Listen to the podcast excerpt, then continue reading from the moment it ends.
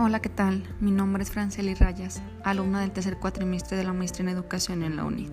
En esta ocasión hablaremos de tres de las competencias necesarias en el docente para los ambientes virtuales de aprendizaje, que son competencias pedagógicas, competencias de investigación y competencias evaluativas. Primero que nada, recordaremos lo que son las competencias. Las competencias hacen referencia al conjunto de aprendizajes, habilidades y actitudes con las que cuentan las personas para llevar a cabo ciertas actividades. En los docentes de ambientes virtuales de aprendizaje es necesario que sepan manejar las diversas tecnologías para poder explotarlas y enseñar a los alumnos, que sepan relacionarse de manera clara y adecuada con ellos para favorecer ambientes colaborativos y de confianza, generadores del conocimiento, promoviendo habilidades que les permitan organizarse y planificar la elaboración de los proyectos formativos. Comencemos. Competencias pedagógicas. Son una serie de conocimientos, capacidades, habilidades, destrezas y actitudes que posee el docente para intervenir en la orientación integral del estudiante.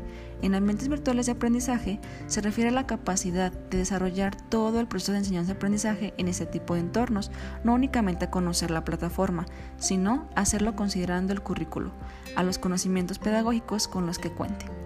Barragán menciona que el docente virtual tiene el compromiso de diseñar o presentar contenidos con elevados niveles de contextualización, de tal forma que estos cobren gran relevancia en la formación de los estudiantes.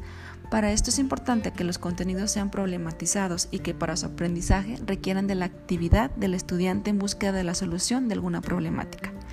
Las actividades de tutoría también son competencias pedagógicas, porque es cuando el docente tiene la oportunidad de impulsar al estudiante a construir y reforzar sus aprendizajes. Pasemos a competencias de investigación. De acuerdo con Muñoz 2017, son aquellas necesarias para que los educadores logren interpretar, argumentar, proponer alternativas, preguntar y escribir a partir de la experiencia pedagógica de acuerdo a la problemática que caracteriza el aula y la escuela. El docente debe tener la capacidad de buscar información y utilizarla de manera crítica que pueda desempeñarse satisfactoriamente y garantice que el estudiante tenga acceso a información confiable, que los contenidos sean relevantes e interactivos.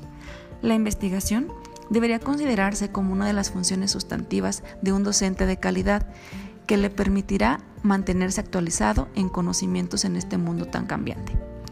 Pasemos a competencias de evaluación. Hoy en día, es necesario que los docentes demuestren la competencia evaluativa, saber evaluar, saber cómo evaluar y poner en práctica la evaluación con un amplio conjunto de técnicas y métodos.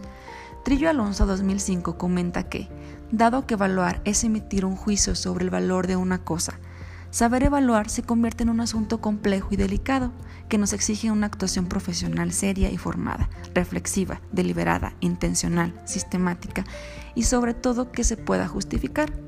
Y es que junto al qué evaluar, al para qué y al cómo, hay un quién, el que evalúa, y unos para quién, que son los destinatarios de esa actividad.